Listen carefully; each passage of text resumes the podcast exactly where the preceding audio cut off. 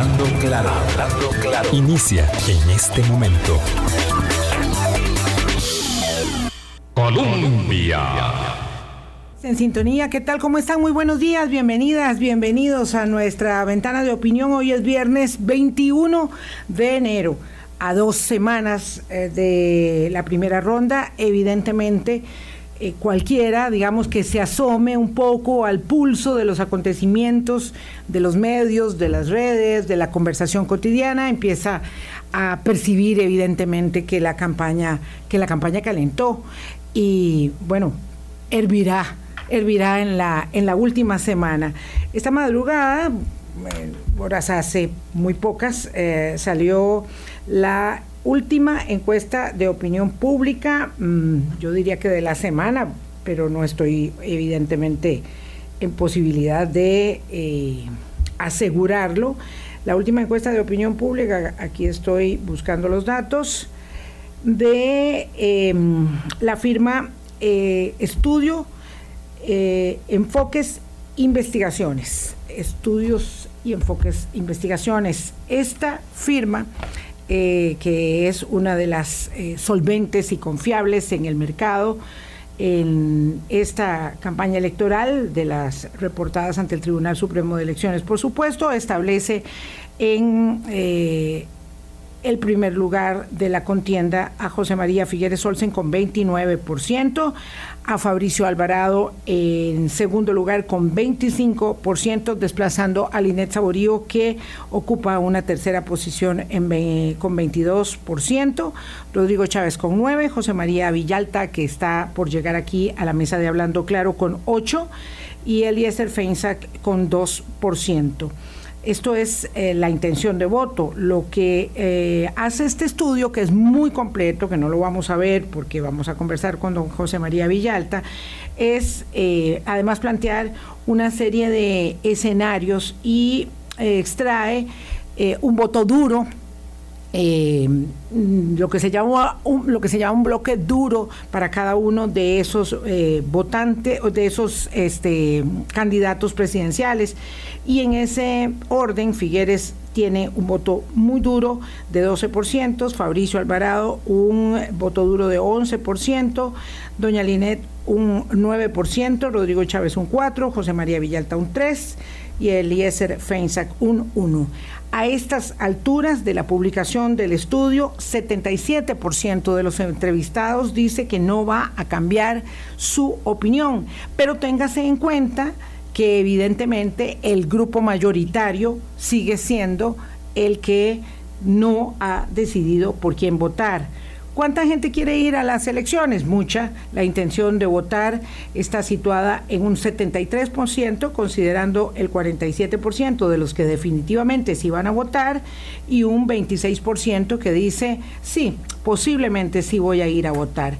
Hay un grupo duro, ¿verdad?, que no va a votar, que está en un 13%, adelante don José María, un 13% y un 12% que posiblemente no vaya a votar. Algunos de los datos, por favor, voy a ponerme mi mascarilla que estaba aquí sola, voy a colocarme mi mascarilla. Algunos de los datos, mientras dejo que don José María respire y tome posición de su asiento, eh, de la encuesta decía son estos que les estoy refiriendo. No eh, hago más ampliación de los detalles, es una encuesta muy completa, muy larga, está en caliente. Reporte de estudios sobre temas políticos de la eh, firma Enfoques e Investigaciones MP Limitada de nuestro buen amigo Mario Quiro Salazar, que acaba de salir y está en caliente. Don José María Villalta, ¿qué tal? ¿Cómo está? Muy buenos días. Muy buenos días, Vilma. Un gusto estar en el programa. Un saludo para todas las personas que nos escuchan aquí por Hablando Claro en Colombia. Don José María, como decía un jefe mío, ahora duerme apurado. Exactamente. ¿De cuántas son las horas? Digamos, las jornadas. Las jornadas son jornadas de 16 horas completas. Eh, eh, lo que estoy durmiendo son 4 o 5 horas la adrenalina permite que, se concilie el sueño. Yo siempre me pregunto, ¿cómo, ¿cómo harán los candidatos presidenciales para que al día siguiente se vean como si nada pasara este y como si hubieran dormido mm, las siete y media u ocho horas que yo necesito dormir? sí, eh, yo duermo bien, por dicha duermo bien. Eh, lo que me cuesta es desconectarme, entonces llego a la casa y trato de, dejar de pensar un poco en todo lo que pasó en el día, en todo lo que hay que hacer el día siguiente, todas las cosas de la campaña. Entonces, em, eh, eh, hay como un periodo en el que uno está acelerado, pero cuando ya logro logro acostarme, duermo riquísimo. Bajar las revoluciones es lo más difícil. Don José María, vamos a ver, eh, ustedes, mm, digamos, una... Eh, el producto el mejor producto de la marca Frente Amplio, eso es incuestionable. Usted va a la Diputación, le sube las acciones al Frente Amplio, deja la Diputación, toma la candidatura presidencial, coloca al Partido Frente Amplio en una posición, digamos, eh, imposible de obviar entre los jugadores importantes de una contienda. Eso está así en todos los estudios de opinión pública mm, desde que tardíamente, diría yo, usted me dirá si no, lanzó su nominación, se esperó demasiado, pero mm, no fue tarde a juzgar por lo que dicen las encuestas. Entonces, eh, a, falta de 15 días está ya ubicado eh, en un lugar, digamos, significativo eh, y considerando lo que pasó en los dos últimos procesos electorales, también podría dar un salto eh, que dejaría patidifuso a los que están pugnando por ir a la segunda ronda, que no son el Frente Amplio según estas encuestas. ¿Usted cómo lo lee?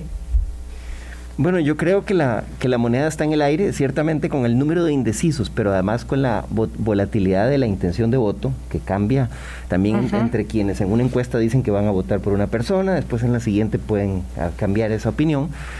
Creo que realmente todo se va a decidir en los últimos días de la contienda, creo que van a ser muy importantes los debates y creo que efectivamente aquí nada está escrito, eh, eh, la ciudadanía está expectante, está analizando, eh, cada vez pesa menos eh, la tradición partidaria y eh, de alguna manera esa, esa, sabiduría costarricense desde los orígenes de la fundación de este Estado, ¿no? ese, ese, concepto de esperar a que se aclaren los nublados del día, de, de ser muy cauteloso, esa cautela típica del pueblo de Costa Rica es lo que creo que está operando en esta, en esta contienda entonces, me parece que cualquier cosa puede pasar y tenemos, tenemos muchas posibilidades si logramos efectivamente llegar al corazón, a la mente, a la conciencia de las personas. Tenemos muchas posibilidades de pasar a esa segunda ronda que parece, hasta el momento parece inminente. Ah, sí, absolutamente. Parece que es de lo único que estamos claros y seguros todos. Don José María, yo le pedí, quiero poner esto en conocimiento eh, cuando conversamos para confirmar la entrevista, que pudiéramos conversar, eh, digamos, con un poco de lente más amplio. A estas alturas ya todo el mundo sabe lo que va a decir sobre educación, sobre la caja, sobre la zona franca, sobre la reactivación económica, etcétera. Eh, y el que no sabe lo va a ver, faltan debates muy importantes. Eh, y por supuesto muchas otras entrevistas y quisiera yo centrarme en la parte digamos de la del rediseño de el, sistema político, digamos, no de gran calado, pero por lo menos en lo inmediato, de lo que tenemos que hacer para rescatar lo que estamos perdiendo en confianza e credibilidad de un eh, sistema tan venido a menos como el nuestro. Eh, pero evidentemente es inevitable observar eh, esta coyuntura en la que se está moviendo la campaña. Usted ya conoce a sus contendientes, los conoce bien.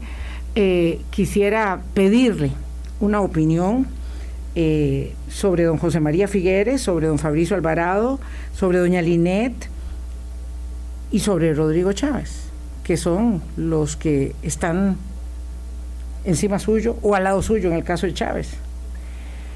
Sí, bueno, yo eh, tengo tengo críticas muy fuertes a, a, los partidos, a la estructura de, de, Liberación Nacional y la Unidad. Creo que, que han permitido que la corrupción crezca en Costa Rica, que se entronicen las instituciones. Creo que es muy grave lo que hicieron esos dos partidos en la Asamblea, bueno, con el apoyo también de Nueva República, al, eh, al al menospreciar la gravedad de, la penetración del narcotráfico en las instituciones. Creo que ahí se cruzó una línea roja en la institucionalidad de este país eh, al emitir ese informe vergonzoso donde donde menospreciaron, casi que le enviaron un mensaje a los narcos de que pueden pasearse por la Asamblea Legislativa y que aquí los van a proteger si son amigos.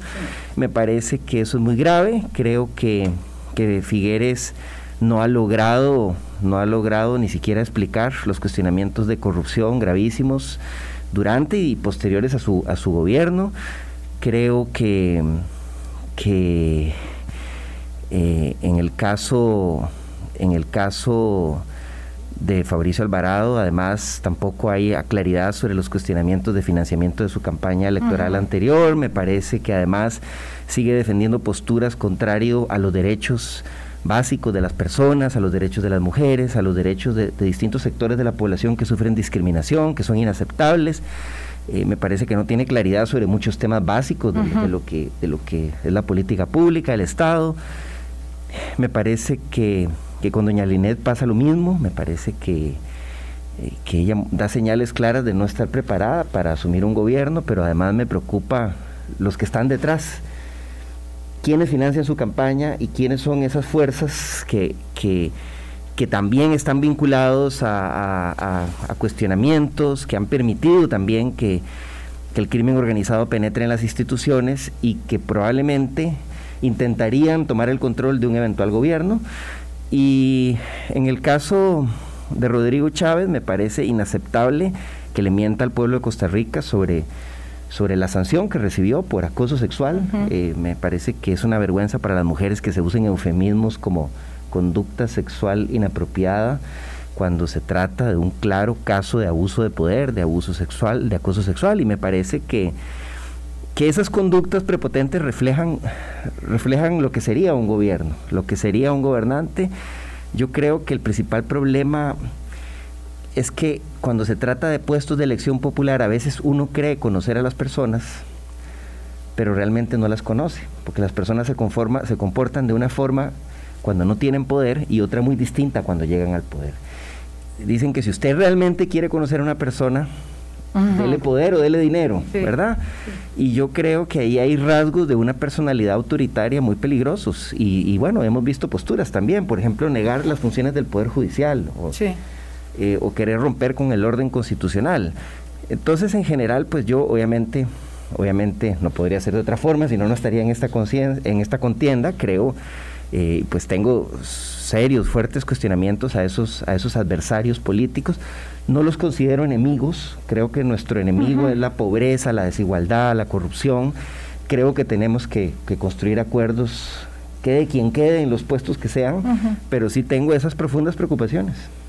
Sí, algunas eh, preguntas voy a guardarlas para que después de la primera ronda me pueda conceder otra entrevista, porque el escenario será dramáticamente distinto. Pero hablemos del Frente Amplio. usted sabe que yo tengo un criterio que he estrenado aquí varias veces y quisiera ponerlo en el tamiz del debate. Em, yo he asegurado que el Frente Amplio no desarrolló vocación de poder entonces, ¿por qué tendríamos que votar por el Frente Amplio para que dirigiera el, Ejecutivo? Yo creo que hoy el Frente Amplio está preparado para dirigir el Ejecutivo y hemos ido consolidando esa vocación de poder. Creo que... De entrada sí la tienen, diría usted. Yo diría que sí, claro que sí. Eh, y creo que nuestro partido ha ido consolidando, se ha ido mejorando y, aprendiendo de los errores cometidos, adquiriendo mayor experiencia, hemos mejorado muchísimo la, formación de los cuadros, la formación de la militancia, eh, hemos mejorado mucho la selección de las candidaturas, eh, tenemos muchas personas jóvenes que están trabajando por renovar la política en el país pero preparadas, que conocen y tienen experiencia política. Entonces yo, yo pues obviamente difiero de esa opinión, creo que obviamente eh, el Frente Amplio es un partido eh, eh, bastante nuevo, al, que tuvo un, un proceso de, de, maduración y crisis internas normales, naturales, en un proceso de maduración. echamos mucho de menos, por ejemplo, a, a, José Merino, y eso, eso fue un golpe muy fuerte en algún momento. Sin embargo, eh, es un partido que tiene principios claros, es un partido eh, programático, no es de esos partidos ómnibus que vemos en esta campaña, no partidos franquicia que le alquilan al mejor postor la bandera y, el nombre, y es un partido con presencia territorial. tenemos, tenemos estructuras en todo el país, gente organizada que está trabajando, es un partido real eh, y, en esta contienda hay pocos, hay que decirlo, hay 27 candidatos, 25 candidatos. Le reconozco pero partidos políticos reales hay muy pocos. Eh, y, y, bueno, eh, creo que estamos en un proceso de construcción y, de maduración y y nos Vamos sentimos a ver, preparados. Este, nosotros ya pasamos por esto, evidentemente los que peinamos más canas hemos vivido el proceso de consolidación del bipartidismo y también de la fragmentación político-partidaria. Eh, hemos vivido, eh, y ahí sí lo incluyo a usted, eh, la emergencia y consolidación de la ruptura del bipartidismo con el Partido de Acción Ciudadana. La gente dice, no, que vaya, nunca más, porque resultó ser un desastre pero usted nos dice que el Frente Amplio puede gobernar sin ser un desastre y bueno, le voy a tener que comparar esto y me imagino que es una comparación que no le gusta con lo que dice Fabricio Alvarado, que tiene un partido recién constituido que eh, es capaz de gobernar. Bueno, yo creo que hay, que hay diferencias, diferencias fundamentales. Eh, en ese caso que usted menciona, lo que hay es plata, lo que hay es gente detrás que pone plata. Eh, pero hay... Detrás de, Nueva República, dice usted. Sí, sí, pero ahí no hay una, una, una claridad, una estructura consolidada. Eh, lo que uno ve son posturas absolutamente contradictorias, en contra, como decía antes, en contra de los derechos de las personas. Eh, y yo veo, yo veo un partido de ahí, un candidato que, que se acomoda en función de quién le puede financiar la campaña, más que una, una propuesta programática clara.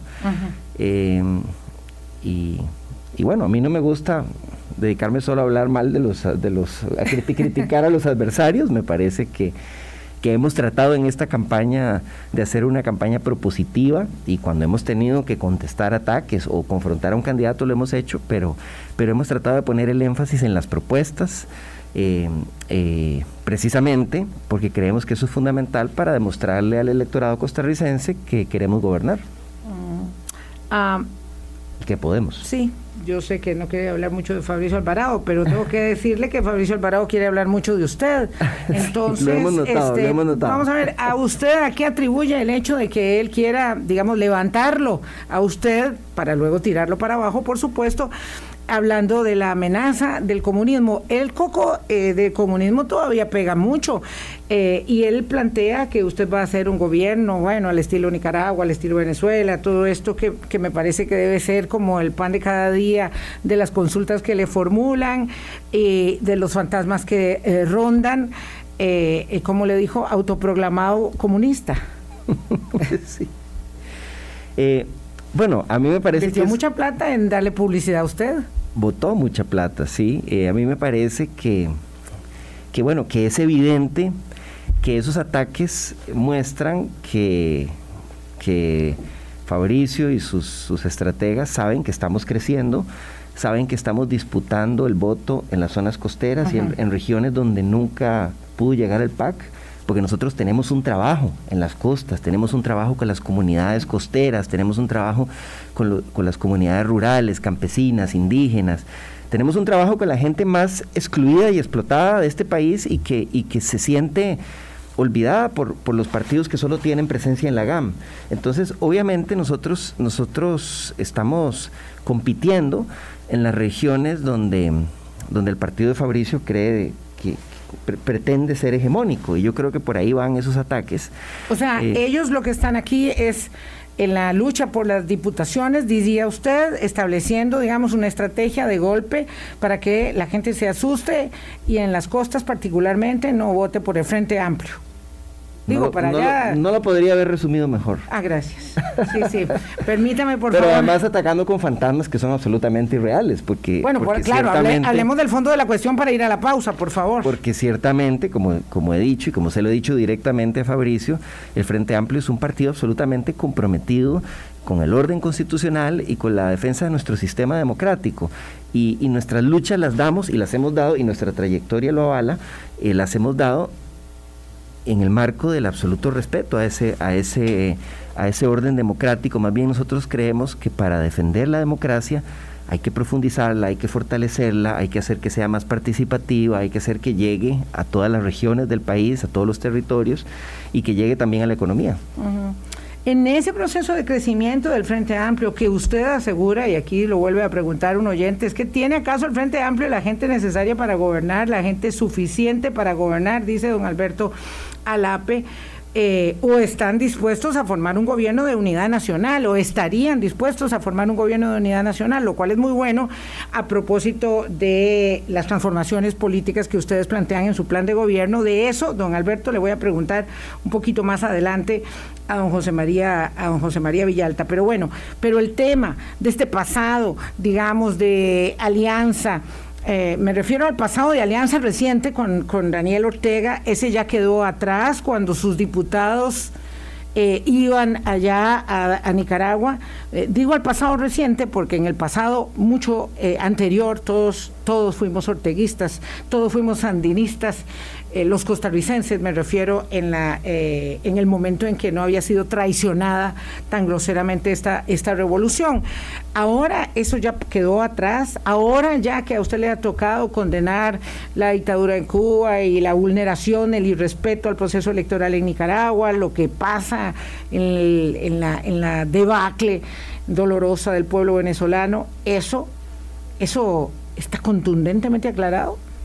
Yo creo que está contundentemente aclarado. Yo creo que he sido, he sido absolutamente claro y transparente. Eh, nosotros somos un partido que, que, busca la integración de los pueblos latinoamericanos. Nosotros creemos que hay que volver los ojos también hacia, hacia Latinoamérica, eh, pero rechazamos rotundamente, y yo lo reitero aquí, eh, cualquier deriva autoritaria, cualquier deriva de violación de los derechos humanos en cualquier gobierno donde se dé.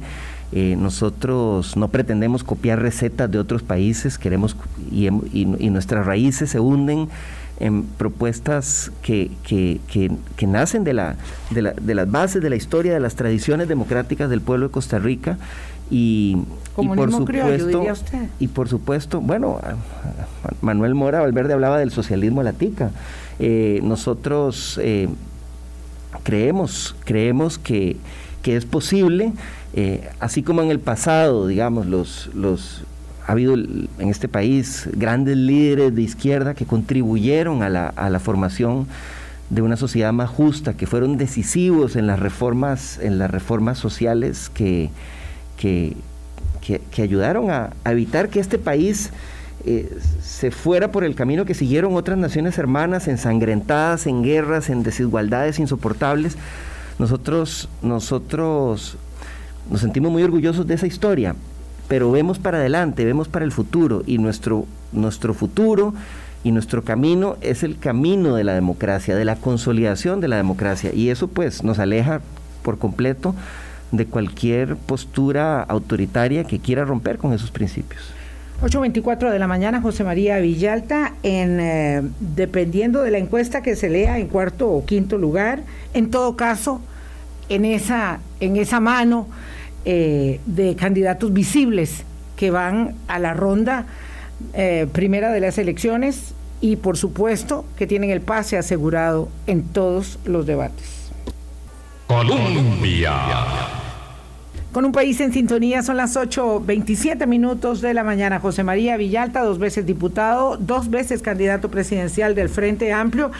Eh, sabe que una gran cantidad de los comentarios tienen que ver con si puede o no formar gobierno. En su plan eh, de, presentado al electorado para, para esta contienda, entre otras modificaciones, que ustedes plantean, como el voto preferente, las franjas electorales, la urgencia de revisar el tema del financiamiento electoral, la revocatoria de mandato, la reelección municipal, que de todo es, digamos, lo que va en curso, también plantean el establecimiento formal de coaliciones electorales, eh, digamos, en medio de este panorama multipartidista. Eso apunta a una, digamos, a, una, a, una ruta ya de futuro para la democracia. ¿En qué sentido lo están anotando? ¿Cómo lo observa? Y obviamente, de llegar a formar gobierno, esa formación sería, como lo planteaba don Alberto, eh, de un gobierno, mm, digamos, multipartidista, de unidad nacional o como se quiera denominar. Sí, es un tema muy importante. Nuestro código electoral tiene una norma que fue, que fue incluida eh, en, el 2009, eh, donde lo que empezó fue un resabio del, bipartidismo, Liberación y la Unidad presionaron para que se incluyera, que establece que puede haber coaliciones electorales, pero que esas coaliciones, lo cual es absurdo y un atentado casi a la gobernabilidad, esas coaliciones desaparecen en el momento en que, en que termina el proceso electoral. Entonces, son, son coaliciones puramente instrumentales para ganar una elección pero que después no garantizan una estabilidad de gobierno. Evidentemente en un sistema multipartidista como el nuestro, cada vez más multipartidista, eh, es, es normal, es natural que existan acuerdos entre los partidos y debería ser normal que existan coaliciones, pero las coaliciones deben ser sobre una base programática, eh, sobre acuerdos programáticos y deberían ser permanentes, es decir, deberían, deberían durar por lo menos mientras dure el gobierno. Al estilo Alemania, digamos. Al estilo Alemania y al estilo de muchos países, al estilo de muchos países con sistemas parlamentarios donde, donde es normal y natural que se construyan acuerdos partidarios, pero son acuerdos sobre una base programática. Eh, en el pasado tuvimos, en, el pasado reciente, tuvimos el acuerdo de, la, de unidad nacional donde donde Carlos Alvarado llegó a este acuerdo con PISA, eh, más para, para ganar las elecciones. Eh, y creo que parte de los problemas que ha tenido el gobierno de Carlos Alvarado eh, es que ese acuerdo no se tradujo también en un acuerdo parlamentario sólido, digamos, que permitiera tener como una fracción más grande. Claro, porque la fracción de la unidad no quiso formar parte. No quiso, pero además es un acuerdo donde Carlos Alvarado le entrega el control de la política económica al Partido Unidad Social Cristiana, que son los que han manejado la política económica en este país. Eh, y eso obviamente provoca un, desdibujamiento hacia el electorado de lo que había de lo que había prometido y ofrecido el PAC y un descontento de la ciudadanía, bueno, y otro montón de situaciones que se han dado. Entonces, estamos en un escenario donde, donde se ha satanizado de pronto los acuerdos entre partidos. Y yo creo que eso es un error. Yo creo que el frío no está en las cobijas. Que una experiencia salga mal no quiere decir que el principio esté mal. ¿Verdad? Entonces, eh, nosotros sí creemos, sí creemos que deben buscarse acuerdos y que en un gobierno gane quien gane, eh, va, va a tener que incluir personas que no sean del partido, que sean de, que provengan de otros, de otros espacios, personas sí eh, con experiencia en gestión pública, con experiencia en, eh, eh, con experiencia política, que es algo que también se ha desdeñado en el buen sentido de la palabra, y, que no está mal que haya acuerdos con otros partidos. El, el problema es cuando esos acuerdos no parten de una de principios, sino parten de una base programática clara y se hacen más al calor del momento para ganar la elección, aunque después en el gobierno sean absolutamente incompatibles. Claro, las cosas es que hay que verlas también con el sentido de pragmatismo que la cruda realidad que le golpea a uno en la cara establece. El acuerdo del gobierno de Carlos Alvarado claramente apuntaba a sostener la situación eh, del estrangulamiento fiscal al que nosotros nos conducíamos sí o sí en muy poco tiempo cuando eh, el gobierno anterior se había negado y lo hizo muy tardíamente a una reforma fiscal, el anterior a Carlos Alvarado, obviamente. Entonces digamos que hay, hay lo que uno quisiera que pudiera pasar y la realidad que nos golpea, como encontrarnos ahora en una pandemia que nos obligó a algo impensable como un acuerdo con el Fondo Monetario Internacional. Eso no estaba en ninguna hoja de ruta.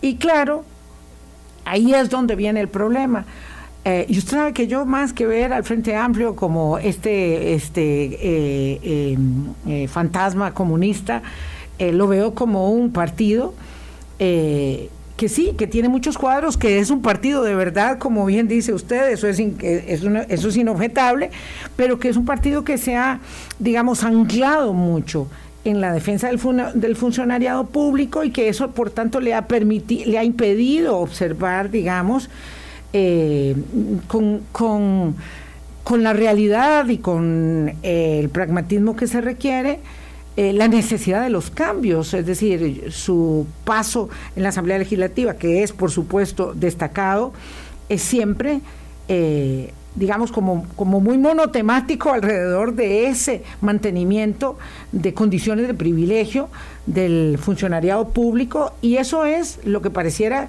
entre otras cosas, que genera mucho más temor junto con el tema de poder afectar la inversión extranjera directa en una clase, en una clase dirigencial, política y económica. Pues, pues fíjese que no, nosotros, si usted revisa todos los, todos los temas y todas las luchas que hemos dado y todos los proyectos de ley que hemos presentado, eh, nosotros tenemos propuestas en las distintas áreas de política pública donde, donde, donde, donde, donde, donde se golpea, se afecta a la ciudadanía.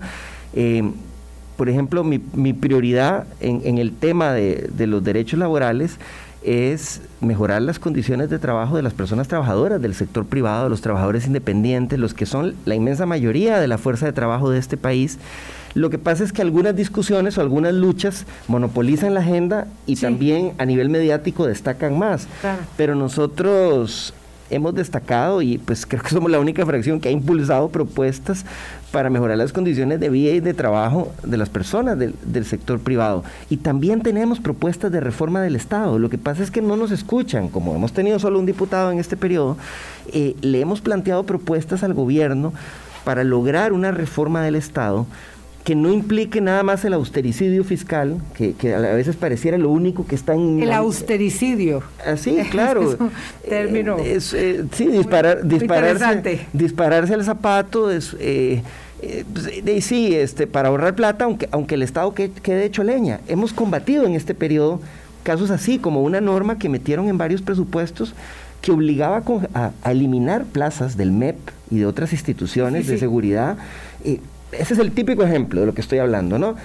Sin importar si las plazas se ocupaban y después los padres de familia metiéndose a la cuartazos porque simplemente eh, se pensionó la maestra en la escuela y no se podía nombrar otra porque eliminaron la plaza sin, sin, ver que se necesitaba para esa escuela. Entonces lo que nosotros hemos planteado es que es necesaria una reforma del Estado, pero en función de que sirva mejor a la gente, no puede ser solo para ahorrar plata.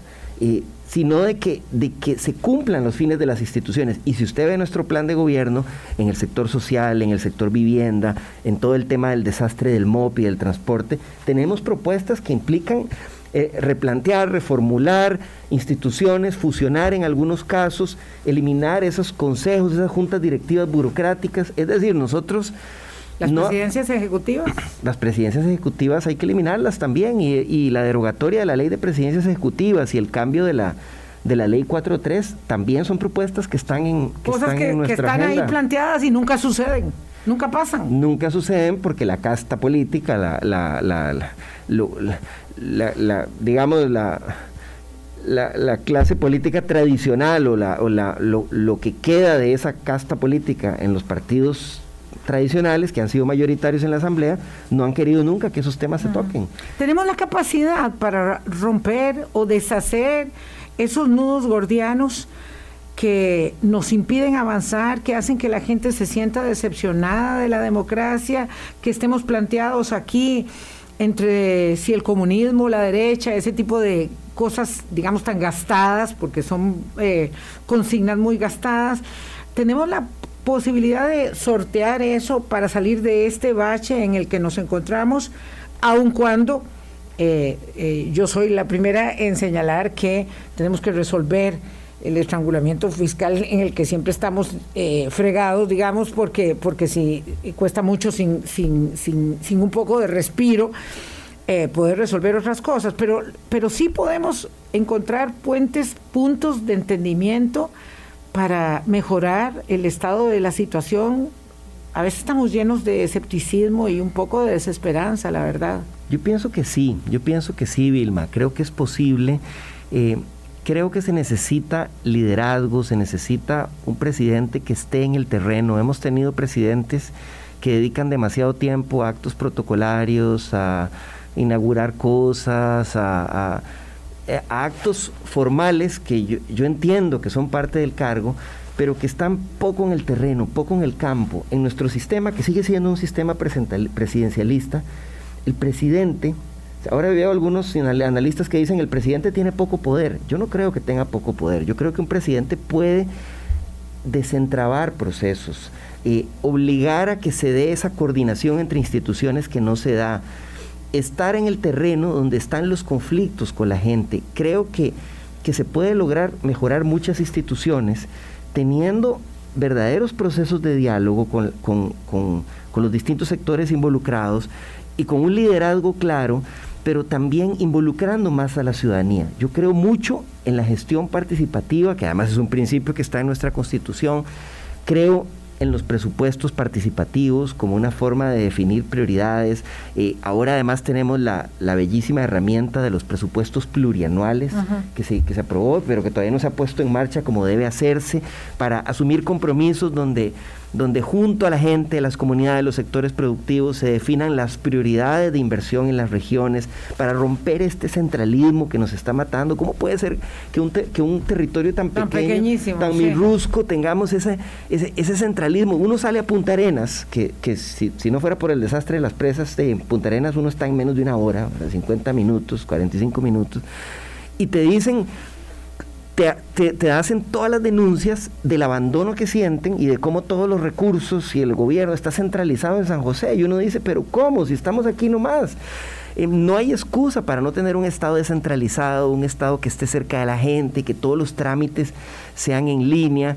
Eh, y, yo creo en eso, creo que podemos combatir la corrupción democratizando las compras públicas, creo que es muy importante involucrar a la ciudadanía, eh, hablar de ordenamiento territorial participativo, hablar de presupuestos participativos, pero se necesita un liderazgo, un liderazgo que conozca la maraña de ese Estado costarricense, la maraña de su burocracia, de su ordenamiento jurídico, y que tenga capacidad de estar en el terreno donde están los conflictos, donde están los problemas.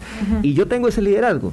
Creo que, no lo puedo hacer todo solo, creo que obviamente, obviamente hay, que, hay que trabajar con otras fuerzas políticas, hay que, hay que constituir, eh, consolidar eh, equipos en las distintas áreas, pero, pero, pero, pero a mí me gusta resolver problemas. Yo no lo puedo hacer solo, dice usted, don José María. Entonces, usted, eh, en el hipotético caso, de que llegara a la segunda ronda y que eso de alguna manera, digamos, no implicara que le van a dinamitar todos los puentes desde el sector empresarial y, otros más, porque, porque francamente le tienen miedo, eh, usted establecería un gobierno con gentes de otro partido, podría llamar, no sé, a alguien que es eh, tan distinto en su manera de plantear eh, soluciones como a don Elías Feinsack, por decir algo, eh, o a, no sé, o alguna gente de la unidad o de liberación. ¿Esa gente estaría ahí? ¿Usted estaría llamando? Yo no descarto...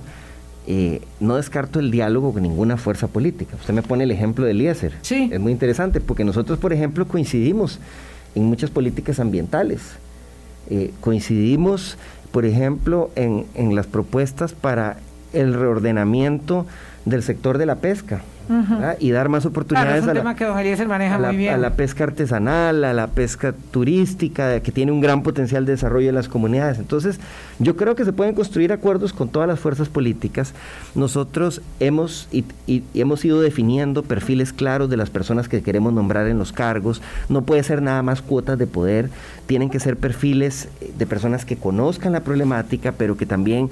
Eh, eh, tengan una serie de, requisitos, una serie de, de enfoques de, las de los distintos temas que nos, que nos garanticen una claridad hacia los objetivos que buscamos. Son personas que tendrán que, que, firmar compromisos éticos, compromisos éticos muy rigurosos, eh, que incluyen también eh, la lucha frontal contra cualquier forma de violencia de género, por ejemplo, eh, de, sí, hay, líneas básicas, contra la corrupción, hay líneas, básicas, pero por supuesto que no pensamos hacer un gobierno donde solo se nombren personas del Frente Amplio, que estamos, estamos claros en que, hay que, construir acuerdos con otras fuerzas políticas, involucrar también a personas que tal vez no militan en un partido, pero que son conocedoras y comparten, comparten esos, esas líneas programáticas. ¿Y qué seguridades le puede dar a la clase empresarial que, tanto temor le tiene a José María Villalta y al Frente Amplio? Bueno, hemos estado, hemos estado en reuniones con distintos sectores productivos y, he sido enfático en, garantizar en primer lugar espacios permanentes de diálogo, diálogo social, diálogo que lleve a resultados, que lleve, que lleve a, que lleve a, a, construcción de acuerdos efectivos pero también eh, he sido enfático en que nosotros queremos resolver los problemas de la pobreza, del desempleo, de las desigualdades que están lastrando esta sociedad y eso no se puede hacer sin el sector productivo. Eh, más bien, las políticas que queremos combatir son las que están provocando que en Costa Rica desaparezcan y quiebren muchas pequeñas empresas. Y esa es la realidad. Hoy, la situación actual y la que hemos tenido en los últimos años está provocando que muchas pequeñas empresas quiebren, desaparezcan, eh, sufran condiciones totalmente desiguales ante monopolios que se han formado.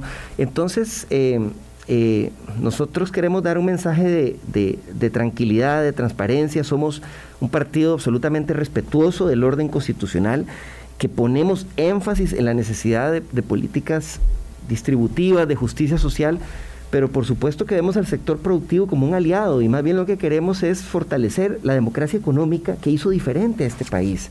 Porque mientras que otros países centroamericanos, otros países hermanos, eh, estuvieron eh, eh, con, desigualdades insoportables, controlados por 12 familias o 15 familias, mientras el resto de la población no tenía nada, aquí logramos construir acuerdos para, para, alcanzar una mejor distribución de la riqueza. Y eso se ha venido perdiendo. ¿Cómo puede ser que hoy estemos? Hace 20 años no era así. Hoy estamos entre los 10 países más desiguales, del mundo. Eso para Costa Rica, para la historia de este país, es una vergüenza. Y eso afecta al sector público, al sector privado, a todos. Porque, porque con esas desigualdades no puedes, no puedes eh, eh, tener la paz, la tranquilidad para producir, para invertir. Entonces, yo creo que es plenamente posible llegar a acuerdos con todos los sectores y, definir una ruta clara que dé, que dé tranquilidad a la gente. Son las 8.45, don José María Villalta, se nos va el tiempo. Vamos a la segunda pausa y regresamos. Colombia. En sintonía 848, don José María Villalta, tengo muchas consultas y evidentemente no hay tiempo. Yo quiero que hablemos después de la primera ronda y le agradezco que me lo eh, anote ahí en su apretada agenda eh, eh, hay, un, hay, un, tema de, enorme, digamos, este, eh, angustia y tiene que ver con el de la formalidad del empleo o la informalidad terrible del, empleo. Cuando yo hace ya bastante tiempo observaba el mercado informal en Perú, porque era como el, laboratorio de la informalidad de la economía, yo estaba espeluznada y pensaba que eso nunca podía pasar en Costa Rica. Eso era cuando yo era joven. ahora a mí me sorprende mucho eh, lo que nos ha sucedido en este campo. Parece que logramos lo más y no pudimos en lo menos y se nos está descomponiendo eh, el país. La democracia parece que tiene trajes que le quedan cortos. Estamos en capacidad de sostener esta democracia brindándole a la gente oportunidades para formalizarla en el empleo, pero también para que no tengan, como decía ayer don Eduardo Cruzan, que como él hizo hace 40 años emigrar a San José, su hija también lo tenga que hacer hoy, emigrar a San José a estudiar, y para que tengamos más esperanza en esa gente que se siente tan alejada, esa gente de las costas que está dispuesta entonces a comprar el discurso de la salvación por cualquier medio. Sí, yo pienso que sí. Eh, el, tema del, desarrollo territorial, eh, eh, la descentralización del Estado, la atención de las zonas costeras, de, de, las zonas rurales de nuestro país es un eje transversal y prioritario en nuestro plan de gobierno. Creo que el acuerdo, por ejemplo, nacional que se requiere, que se requiere para, para atender el tema de la informalidad es un acuerdo que podemos construir. Se requiere diálogo tripartito entre el sector empresarial, el sector sindical y de la representación de, las personas trabajadoras y el gobierno. Eh, hemos estado avanzando camino en eso, tenemos propuestas muy puntuales, muy concretas, por ejemplo, para abordar la situación de las personas trabajadoras independientes que no tienen seguro de la caja, ni seguro y riesgos del trabajo. Ni tendrán pensión. Ni tendrán pensión si no actuamos, se puede eh, constituir en el caso del INS, por ejemplo, un fondo con sus utilidades para financiar el acceso al seguro a través de un convenio con el Consejo de Salud Ocupacional para los trabajadores independientes. Ya hemos avanzado en una propuesta que se está construyendo en esa dirección. Igual en el tema de los trabajadores independientes, la base mínima contributiva de la caja está en 300 mil colones. Eh, entonces, aunque una persona independiente, trabajadora independiente gane menos, ese es el, mínimo sobre el que tiene que cotizar. Entonces no puede, obviamente, pagar un seguro. Aunque aprobemos amnistías, si eso no lo atacamos, eh, el problema va a seguir. Hay una solución para eso. Cuando, cuando se aprobó la ley de protección al trabajador, ese tema se previó y se estableció una contribución de las utilidades de las empresas públicas que tenía que ir dirigida a facilitar el aseguramiento de personas trabajadoras independientes de de, bajos ingresos. Varios gobiernos nunca quisieron poner en práctica este mecanismo. Tuvimos que presentar un juicio que ganamos hace poco para que se, evidenciara esto y se, y se asumiera la responsabilidad del Estado. Podemos construir un mecanismo donde se subsidie ese seguro para que sea accesible. Igualmente en el tema de las contribuciones a la seguridad social en, en general. Yo veo algunos candidatos que dicen, yo voy a bajar las cargas sociales. Bueno, pero pero, pero ¿cuáles son los números? ¿Cuál es la propuesta concreta? Porque la, idea no es quebrar a la caja, ¿verdad? Entonces, la caja tiene que Mucho menos a Limas, ni a Fodesaf. Ni a Fodesaf, es que, claro, ahí es donde tenemos el problema. Entonces nosotros lo que El problema es cómo hacerlo. Lo que estamos proponiendo es que sí se puede aliviar esas contribuciones para las pequeñas, las medianas empresas, para que sea más fácil generar empleo formal, sustituyendo una contribución que ciertamente penaliza, digamos, la formalidad del empleo y que, y que pesa sobre las empresas tengan o no tengan utilidades, sustituyendo esa fuente de financiamiento por otra mucho más progresiva. Podría ser una sobretasa en renta para las rentas más altas, es decir, que se financie de las riquezas, de las ganancias y no del capital de trabajo. obviamente. Como debe ser. Como debe ser. Y hay recomendaciones de la, de la OCDE que nos dicen que, hay que hacer eso. No va caminando por ese lado. Lo que pasa es que camina lento. Camina lento, pero porque no hay diálogo aquí. Eh, ¿Cómo puede ser que, se, que, se, que, que no sea natural que se entienda que para construir una propuesta de este tipo se necesita sentarnos con empresarios, se necesita sentarnos eh, eh, con, con, con los sindicatos y construir un diálogo con propósito, un diálogo que llegue a algo, que tenga metas claras. Eh, eh, eso no se puede hacer para apagar un incendio. Solo Pero tenemos que desprejuiciarnos mucho. Pues sí, claro. nos tenemos que ir, don José María Villalta. Quiero, eh, don Rodrigo Sánchez le manda el mensaje que, que quiere compartir. Nos dice que la sociedad ya no necesita debatirse en ideologías, sino en soluciones que integren a todos en la mejora de la calidad de vida. Entonces él plantea, ¿verdad?, que en educación, medio ambiente, equidad social, eh, tenemos que lograr con pragmatismo y capacidad visionaria eh, los acuerdos. Y, y es lo que parece que no sucede. Es lo que, lo que la gente, digamos, no se siente vinculada. Eh, entre los que detentan el poder, entre los que toman las decisiones y después de las elecciones, que es un requisito sine qua non, pero absolutamente insuficiente, se nos va vaciando de contenido la democracia. Un mensaje para cerrar, don José María, un minuto. Sí, el mensaje es, es que precisamente para consolidar y rescatar nuestra democracia, tenemos que revitalizarla, tenemos que hacer que sea más participativa, que se involucre más a la ciudadanía en la toma de decisiones, en la solución de estos grandes problemas, en la formulación de los presupuestos, y, tenemos que lograr que la democracia llegue a la economía. Eh, tenemos que, lograr y garantizar condiciones mínimas, ingresos mínimos para los sectores de la población que están excluidos, que están marginados. Es posible recuperar esta economía y hacerlo con mayor justicia social y es posible eh, llegar a acuerdos sobre estos grandes temas eh, con un liderazgo claro, comprometido, que conozca la, la realidad del país y, y, con un diálogo verdadero donde se generen confianzas y donde se llegue a resultados tangibles.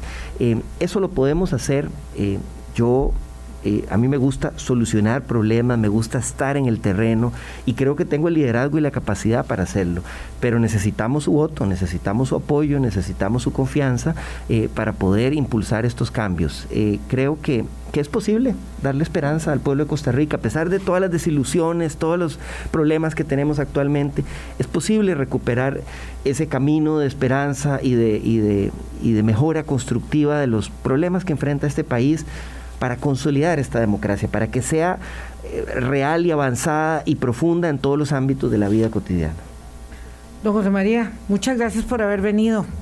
Si no llega a la segunda ronda, va a estar cerca de su fracción. Nos promete que va a estar cerca de la fracción parlamentaria del Frente Amplio para conducir a eh. esos que serán la cara visible de Frente Amplio por cuatro años. Esa es una promesa que puedo hacer, sin duda alguna. Muchas gracias. Gracias a ustedes, amigas, amigos. Cuídense mucho. El lunes conversamos con José María Figueres Olsen aquí en Hablando Claro. Pásenla bien. Chao. Hablando Claro. Hablando Claro.